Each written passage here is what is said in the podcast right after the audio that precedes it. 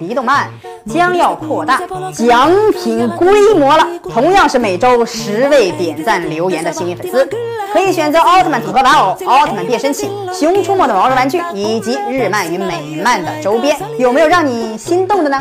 快快点赞留言转发吧！大家好，欢迎收看《离动漫》。最火的国产动画片《飞熊出没》莫属了。作为一部优秀的儿童动画片，剧情上也是非常轻松搞笑。虽然是面向儿童市场的动画片，但是却有一些不适合儿童观看的剧情。如果小朋友模仿起来的话，后果是非常严重的。其中有些剧情还是互相矛盾的。比如说，熊大、熊二为了防止森林发生火灾，不允许光头强在森林中抽烟，这个倒是没错。但是二熊自己在森林里吃起了烧烤，这种非常不谨慎的镜头会导致儿童认为在森林里吃烧烤是很安全的。所以，如果效仿的话，后果会非常非常非常的严重。还有就是在《熊出没》中，熊大、熊二经常欺负光头强，就是没什么理由的欺负。光头强在工作中受到熊大、熊二的欺负，在生活中同样受到熊大、熊二的欺负。其中有一集，熊大和熊二在光头强的门口放置了一个陷阱，结果当光头强出门的时候，一个巨大的木头砸到了光头强的脑袋上。虽然这种行为在动画片中不会造成什么危害，但是在正常生活中，如果发现了此类事件，可能就危险喽。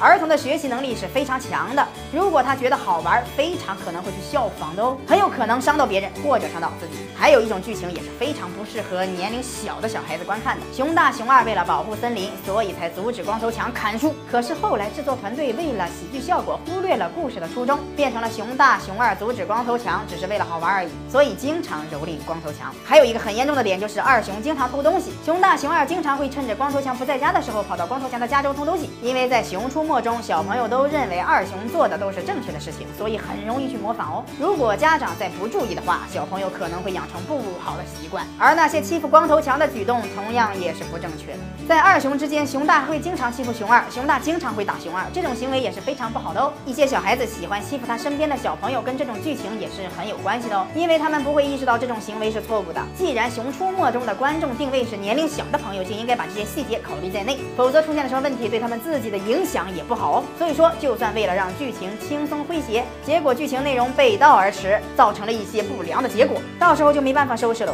之前就有过儿童模仿动画片里的角色跳楼，虽然有惊无险，但是还是要加强重视。希望《熊出没》会认真面对问题，越做越好，成为世界级的中国动画片。多多收看离动漫，参加每周的大抽奖哦。